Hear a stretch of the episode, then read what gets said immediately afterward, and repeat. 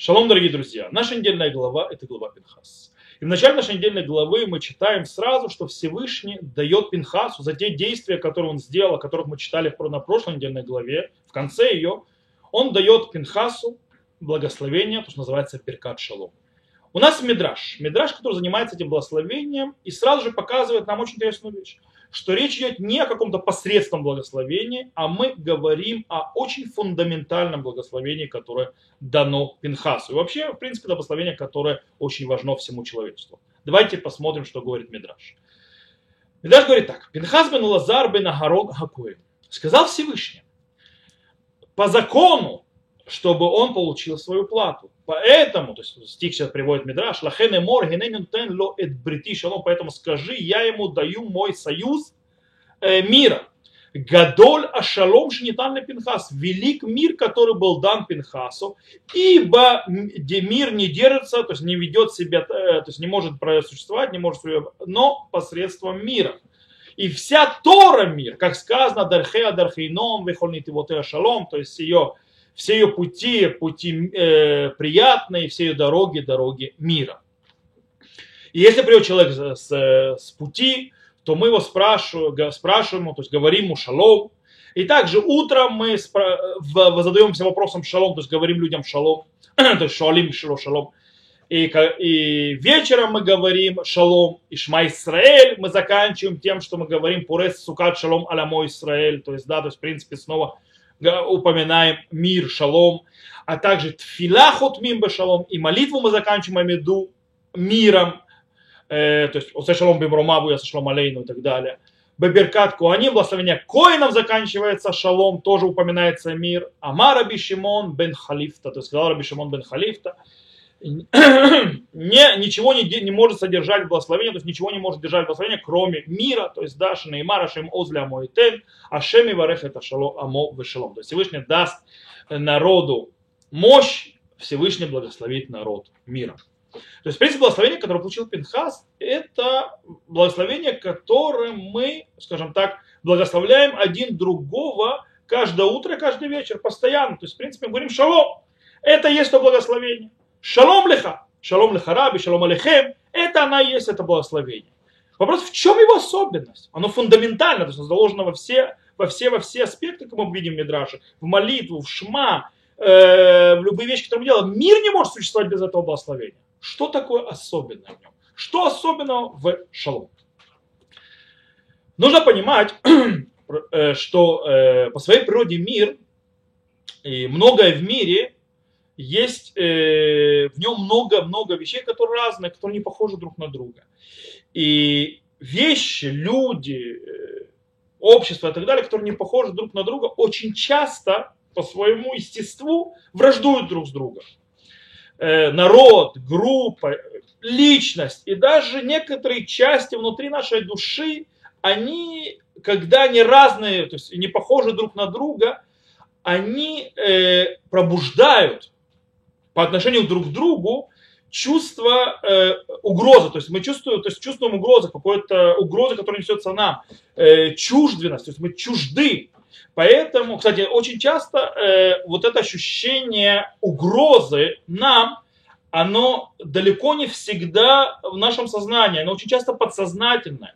Иногда это проявляется в нашем сознании ощущение потери собственного достоинства, потери собственной ценности в своих глазах по отношению к другому, то есть другой выглядит более высоким, более э, сильным, мы теряем свою уверенность, а у нас проявляется чувство зависти э, к тому, что есть у него, нет у нас. Э, и в принципе у нас появляется моментально, инстинктивно желание уничтожить его, убрать его, то есть чтобы здесь не было чтобы вернуть нам назад свою самооценку, чтобы вернуть нам назад ощущение, скажем так, управления своей жизнью, и что мы э, не такие плохие, как нам сейчас кажется в наших глазах. Первое действие, которое делает человек для того, чтобы э, убрать, то есть, да, чтобы убрать вот это вот э, э, тяготеющие над ним мысли или ощущения, это уничтожить э, того, кто не такой, не такой, как ты, который, другого. То есть уничтожить другого человека. Э, скажем так, э, зачем? Потому что, чтобы его не было видно, чтобы он нам не мешал, чтобы он нам больше не угрожал своим присутствием.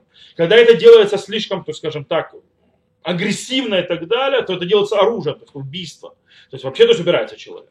Когда это, но можно делать это, скажем так, чистыми путями, без оружия, без э, нападения на человека и так далее, э, другими, используя другие пути, когда в конечном итоге происходит что? Что человек, который мешает, другой будет больше, э, не будет больше возле меня. Мы больше никогда не увидимся. Он не будет больше нести мне угрозу или опасность такую или иную. Источник всех этих ощущений и желаний, в конце концов, убрать, уничтожить э, того, кто не такой, как я, э, они находятся, скажем так, в очень индивидуалистическом и субъективном взгляде. То есть, в принципе, э, что он говорит? Если я существую, то любой, кто ставит под сомнение мое существование, э, скажем так, э, мою удачливость в моих глазах, Э, мою значимость, которую мне кажется, то есть, да, он несет угрозу, мне кажется, что он подрывает основу, то я вижу в нем недостойного и, может быть, даже нелегитимного, и поэтому вполне законно и оправданно убрать его, убрать любыми способами, обидеть, э, обозвать, э, унизить, э, дискриминировать его, то есть дискриминацию мы сделали, э, дискредитировать его, то есть э, придумывать ему какие-то э, демонические качества и так далее. Это то, что человек делает, это природа человека. Но Всевышний, имя которого мир, шалом, и он делает, творит шалом, раскрывает нам очень важную вещь, что по-настоящему все совершенно по-другому.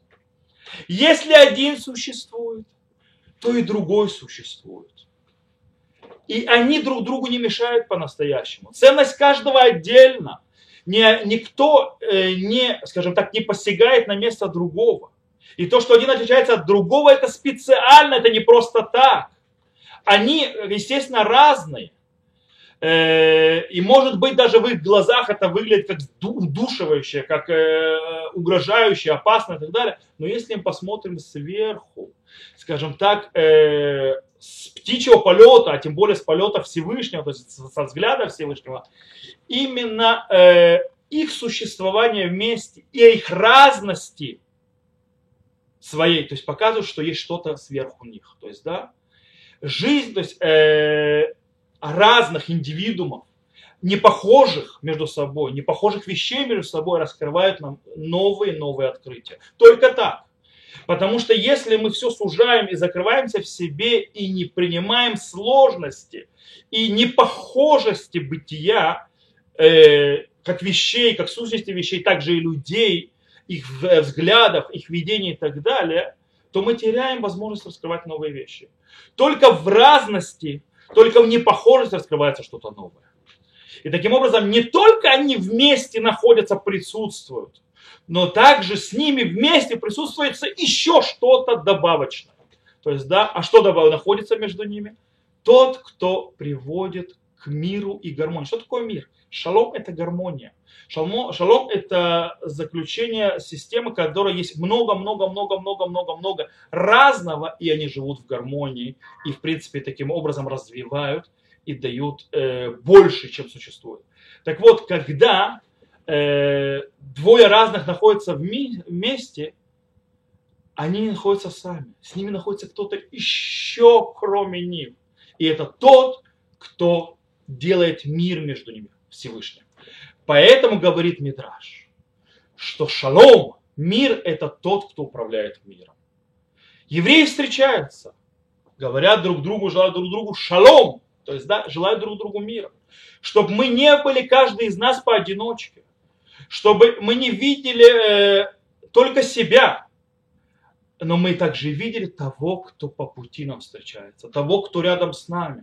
Шалом, соединяй нас вместе устраивая, то есть соединяя нас вместе и принимая непохожесть другого. Поэтому приходящий с пути Бабы Шалом приходящий пути приходит в мире. Он приходит вместе со Всевышним. Он приходит вместе с э, Господином мира, тем, кто делает мир. Это стоит знать.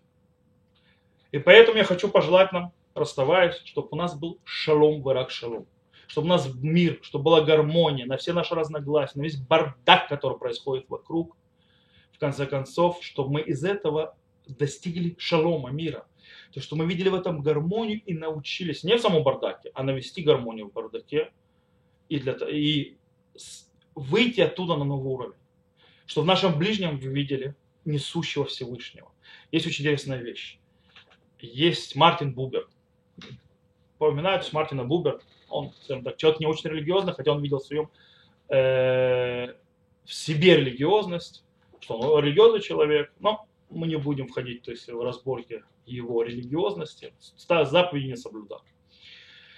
Но был человек очень умным и глубоким. И у него его подход философский говорил именно вот э, видеть в другом человеке не просто человек. То есть обычно очень часто приходим в банк, в, э, магазин и так далее. Мы видим продавца, мы видим э, банковского клерка и так далее, и так далее. Мы не относимся к нему как к человеку. Мы видим его, он должен выполнить функцию. Он как бы неодушевленным нам. Мартин Бубер говорит научиться встречаться с человеком, видеть человеком, это видеть в нем Бога. Так вот, мы должны в каждом человеке, которого мы встречаем, видеть Бога. И кто этот Бог? Тот имя которого Шалом. Тот, который несет мир. И по-настоящему Пинхас вроде бы сделал вывернутое от мира, то есть действие, сделал, то есть Ханаут по-настоящему привел соединение разности внутри народа Израиля. Он привел мир, поэтому в браха его благословение шалом. Я хочу пожелать вам то же самое благословение. Шелахем шалом, харбе шалом и шелахем шаббат шалом. Чтобы был шаббат шалом мирного и хорошего шаббата.